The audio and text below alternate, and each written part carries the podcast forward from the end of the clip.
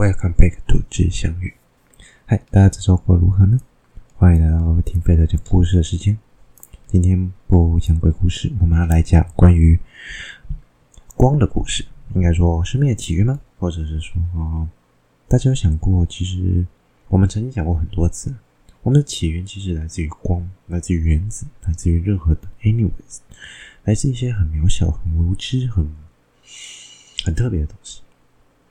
尤其光是一种能量，也是一种粒子，它是一种没有质量的粒子，一种可以创造生命的东西。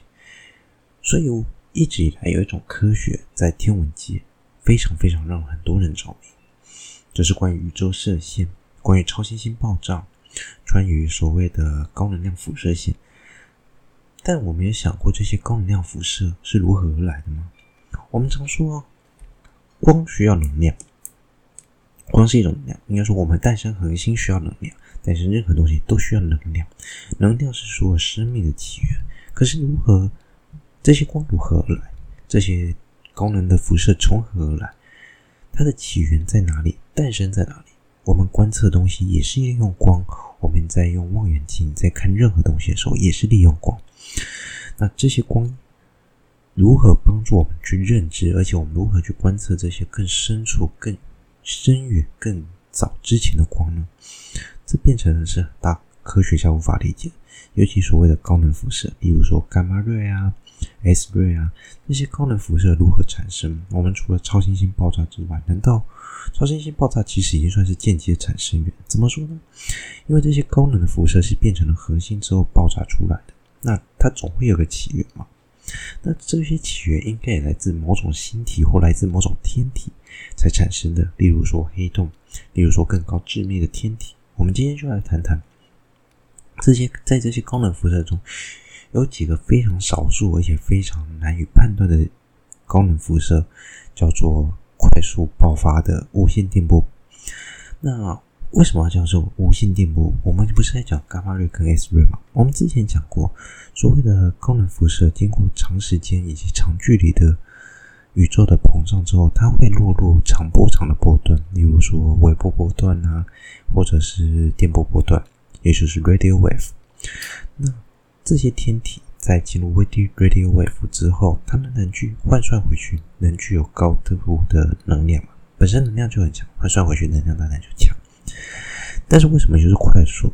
但因为它出现时间很短，而且非常的极快，就是你可以想想看，它就是像个灯塔闪闪过你的面前，一瞬间一道光闪过，等到下次又对准你的时候，你才会看到它，就像是有周期一样嘛。可是这些超这些电波又常常没有周期，应该说这些辐射线又不像是真的像灯塔一样一直有周期。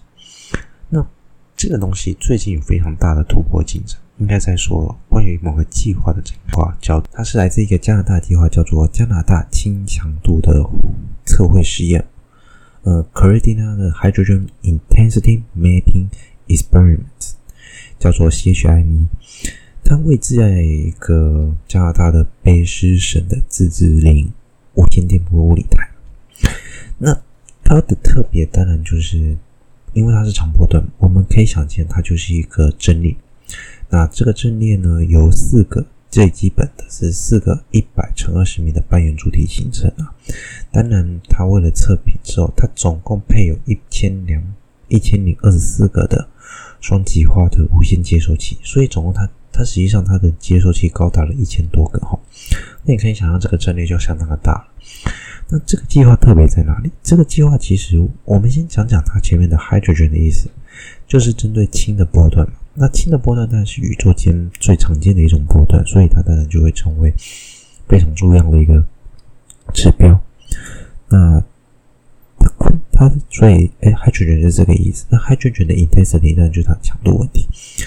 那它用这个无线电波波段，其实一开始是针对宇宙深处以及银河系做探测观测。结果后来却发现了一件事情，他们发现，在这两三年来，他们发现，他们用这样的观测方式，突然发现了许多所谓高强度的短辐射的高强度快速的电波爆发，也就是所谓的 FRB（Faster Radio Burst）。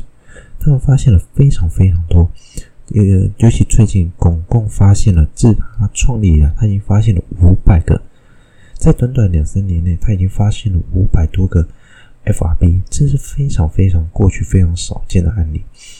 这更有趣的是，他在这些五百个 FRB 中，当中有不少个是重复出现，也就是说，它是相同位置、相同地点发生的这件事情，那就代表一件事。这些 FRB 其实是存在一种所谓有一种天体的特性，就是所谓的脉冲星 pulsar。波长就像是真的真的像灯塔一样，它们通常有一个比较固定的频率周期。那它的闪现，也就是它的光的闪现，是真的有一个固定周期的频率。而他们发现这些所谓的高能辐射，以前的快速电波爆发，因为观测数据较少，所以重复性不高。现在却发现有重复爆发，而且频率有固定的趋势，更可以证明一件事情：也许所谓的高能辐射，maybe 防死星或者是菩萨所以变成是说这些天体变成一个很重要的指标。那我们如何去判断这些指标呢？我们可以从所谓的，我们就现在应该说这些天体，我们应该来介绍这些天体啊，也就是所谓的菩萨。那菩萨的发现其实要到了蛮晚期的哈，真正完整的研究应该说它的发现是在一九六七年，由安东尼的修伊士 Anthony，我不知道他的英文名字怎么讲的教授的研究生啊，叫乔斯林贝尔伯奈尔，就是乔斯林乔，我们就叫乔斯林啊。乔斯林他发现了这个有规律的脉动。啊，它的周期十分稳定。当时他发现脉冲星的周期大概是一点三三七秒。你不要觉得这是很短的时间，我们等一下可以讲讲更短时间的毫米的。那这些天体其实有着稳定的周期，也有稳定脉冲。那当时对他们认知不了解，所以当时脉冲星很容易跟所谓的其他天体混在一起。直到后来陆续做了一些研究，才发现。这些天体应该是存在在所谓的恒星死亡后，它的质量比白矮星更高，然后呢，密度比白矮星更致密，那变成了所谓的 neutron star，也就是所谓的中子星。那中子星跟所谓的脉冲星有什么不同？我们可以这么说，当所谓的比较大质量的，就是超过太阳质量大小大概八到三十倍之间的恒星，如果死亡后呢，没有超过欧本海默极限，哈，也就是大概三个太阳质量的极限的话，它通常会因为快速收缩之后，质量迅速收缩，爆炸完迅速收缩，产生高度的自转。那这高度的自转呢，会产生带有强，它又本身又带有非常强大的磁场。自转轴跟磁场又通常跟它的磁轴又不太不太对称的，就是没有对在一起，有些甚至垂直九十度。造成说它的旋转就像是自转轴在转，磁轴转它的，自转轴转它的，形成了类似灯塔。也就是说，它的射线变得不是那么稳定，像在绕圈圈一样。那当这个射线对到我们的时候，我们才会看到它的光线。那这种光线呢，其实就是中子星存在的一个证据哈，因为它的磁场跟自转轴因为不平行。然后产生了这样高强度的光，这些辐射线会从所谓的磁轴的顶端发射出来。那最短的脉冲星哦，可以短到说零点零三三 s e 左右的一个毫秒脉冲星。所以这些脉冲星通常因为它发射出去的能量会因为自转而放慢。那这种放慢呢，缓慢的速度其实非常小哈。那缓慢的小的程度到什么程度之后呢？它的精准度会超过原子钟，也就是说，它的它因为自转轴缓慢放出这个能量的这个精确度，其实短过原子钟。因此，我们可以从脉冲星的周期就可以直接推出它年龄大小。周期越短，脉冲星因为它刚死亡嘛，转速更快，所以就会发出更强的能量。也就是说，年轻越年轻，那大概是过了。几万几千年之后，它就慢慢变慢，所以我们可以说，所谓毫秒这些中心应该是相对年轻的。但是在八零年代的时候，其实很多仪器探测到，其实有些周期越短的脉冲星不代表相对年轻，因为它们有可能有几个情情况哦。其中一种就是所谓的脉冲双星，就是它是一个 binary system。这种脉冲双星呢，它们因为质量会互相干扰，导致它们的周期会有一边快一边慢，或者是两边都同时在变慢。这时候就会很难判断说谁的速度、谁的年龄比较大或比较小，就比较难精准去判断哈。我们可以，所以我们可以简单的去区分，所以脉冲星其实可以分成几种哈。应该说，应该说，我们可以说脉冲星其实基本上有几种质量的分配大小，例如说由吸积动力形成的脉冲星，那大部分这种脉冲星它是 S red，它吸积所谓的物质之后，由重力的位能呢转成动能，所以呢，它产生的能量比较没有那么强，可能会是 S-ray。那另外一种就是磁星哈，它本身具有强大的磁场，然后有高速的自转。那磁星其实它是所谓的 pulsar 的其中一种，那它也是中子星的一种，它也是我们待会要讲伽马瑞的重复爆发源哈。那当一个恒星经过超新星爆炸，它缩成中子星，它的磁场会迅速增强。OK，这都没有问题，我们刚才前面讲过。但是当它的强度增强到大概超过了十的八次方特斯拉，也就是一亿特斯拉的时候，这些东西就有可能成为磁星，因为加上它高速自转，它放出的能量会非常强。大概每十个超新星爆发之中，其实就有一个会成为磁星，而非一般中子星或 pulsar。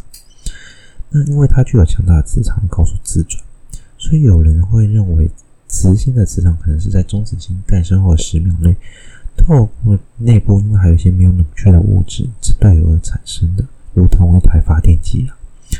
那如果说对流期间同同时具有高度的自转，周期大概十秒左十毫秒左右，产生的电流就有办法传遍整个天体，形成一个强大的磁场。当然。如果说天体的自转速度本身一开始就比较慢，内部的物质无法产生对流，就没办法传遍整个天体。OK，这有点像什么？这有点像什么？像地球，我们的地核是因为在还未冷却的时候具有高速的自转，才能让地核内部的物质产生流动，产生流动之后就能产生稳定的磁场。其实磁性就有类似的状况，可是这个磁场因为太强，或者是说。不要觉得这个磁场很温柔，磁星的磁场或者是中子星、波霎它们的磁场都会有个问题：强大的磁场伴随着风险。我们曾经讲过，太阳恒星会有磁重，太阳这种类似，它会有磁重叠的现象，也就是说，磁场会抑制内部的一些物质流动。所以，像磁星这么强的物质流动，势必会被抑制住，因为它磁场很强。那这些被抑制的内部流动，它们有一个事物，就变得没有办法向外扩展，它能量没法释出，久了就会在表面出现裂缝，最后产生磁爆、磁呃磁星的爆炸。那这就会造成磁星会有瞬间、短时间高度的能量释放，远超出它原本会释放能量。那这个现象是有可能的，也是有可能，也是有被观测到。所以磁星是一个非常非常特别又非常暴力的天体。那这时候你会想问，这个天体到底暴力在哪里？你绝对不会想站在他周边。如果有机会去看一下，嗯，我忘记那一部叫什么 Discovery 之前拍的宇宙的一些大探索什么的，我忘记了。那个主持人很有名，它里面就讲过，你在那种超新星或者爆炸周围，它们的磁磁星旋转的时候是释放出来能量，就像镭射线，你一旦被照到，就等于瞬间死亡，你连一点痛苦都来不及毁灭反应。就灰飞烟灭了。这种能量本身在它附近周围就非常强，其实不用到被那光线照到，你基本上只要在它附近左右，就有可能受到高强度的磁场影响而导致身体崩裂。所以磁场，他们的磁场是真的真的非常强的。OK。我们简单介绍完了所谓的抛撒跟磁星，我们可以来讲讲说磁星的短寿命就跟刚才一样。我说到，因为他们太爆炸、太暴力了，所以这种所谓的暴力会让成它的寿命比一般所谓的天体，也有所谓的中中子星或 pulsar 的寿命来的短很多哈，可能相对来说短个十倍左右就会去世，就会离就会开始失去它原本的能量。因为这种它会常常有这种爆炸、爆炸，这种他们叫做也算一种心震的大力爆炸，那就会造成它能量出现损失。OK，目前已知的磁性大概只有十一个左右了。OK，那我们来讲讲一下，如果超强磁场的影响会怎么？哈，假设。一个强度超过大概十的八次方以上的特斯拉磁场，它在距离地月距离一半的位置，就有办法将地球一张银行信用卡给消磁。这意思就是说，它不用真的进到地球，它只要在附近，就有办法把你信用卡消磁。所以，我们的信用卡必须做得更强力一点啊！好，误会了。而且，磁性呢非常非常暴力，它在一千公里范围内，强大的磁场就可以杀死。水分的抗磁性也可以把组织就直接失效，把细胞撕裂。一个质量大概太阳一点四倍的磁性，在相同距离内，它的潮汐力也足以致命。哈，它的它的基本上就是高达两万牛顿以上的拉力，可以直接把这个人撕开。现代的五马分尸啊，不对，好。简单就讲到这里哦，基本上这就是磁性的暴力了。那我们来讲讲最重要的，我刚才要说的，磁性也有可能是什么？所谓的伽马的重复性爆发源。嗯，如果是要做，他们叫 SG 啊，就是 soft 的伽马的 respirator。嗯，应该这么说，soft 它指的应该是指说它们的光线，我们通常讲一个光光度的曲线。它很平滑，我们就讲 soft。所以，磁性的这个伽马的射线，它是针对所谓可能相对 soft 的，它图形画起来相对 soft 的软的伽马射线的重重复爆发源，有可能是来自磁性。那网络上有些列表，你们可以去看。那它的名称就叫做所谓的 SGR。目前推测它有可能是所谓磁性或中磁性产生的了。那当然，这个是。它让蛮多天文学界相信伽马爆射爆发源是磁性。当然，在一九九八年也有观测到 SGR 的一九零零加十四 plus 十四，它有一个异常壮观的伽马射线爆发。那对那时候还有对大气层造成影响哈。那对大气，所以其实实际上我们可以这么说，宇宙间发生的高强度事件，其实对我们的地球还是有蛮重大的影响的。所以，其实很多天文学家在观测这些所谓的，不管是快速电爆发电波好也好，或者是伽马射线也好，它不只象征着我们生命起源，也象征着宇宙相对来说是一种危害预知吧。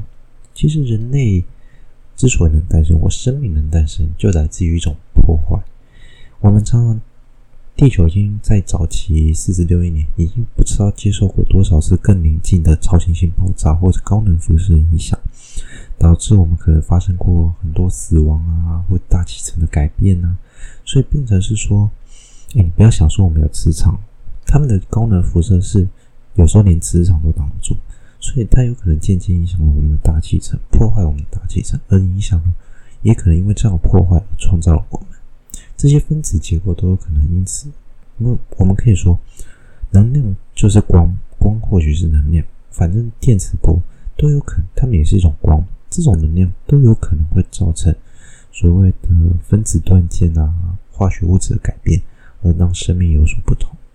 所以我们的诞生包含了 DNA，这些可能都来自宇宙间不同的高能辐射所创造。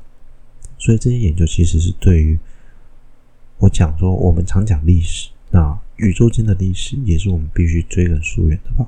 所以说，天文学家也算是一种历史学家。我们在追寻着当初我们没办法知道，但我们可以间接得知说，哎，我们曾经发生过这样的故事，所以才有现在的我们。OK，今天中林林总总也讲了很长时间，很久没有录那么长的音啊，真的我声音怪怪的，就知道我在晚上晚上录。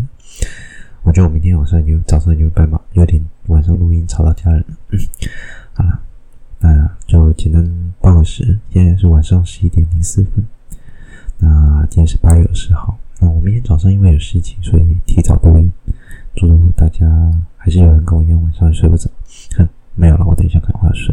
好了，大家晚安，祝大家有愉快的假期哦，拜拜。我是飞腾，我们下周见，拜拜。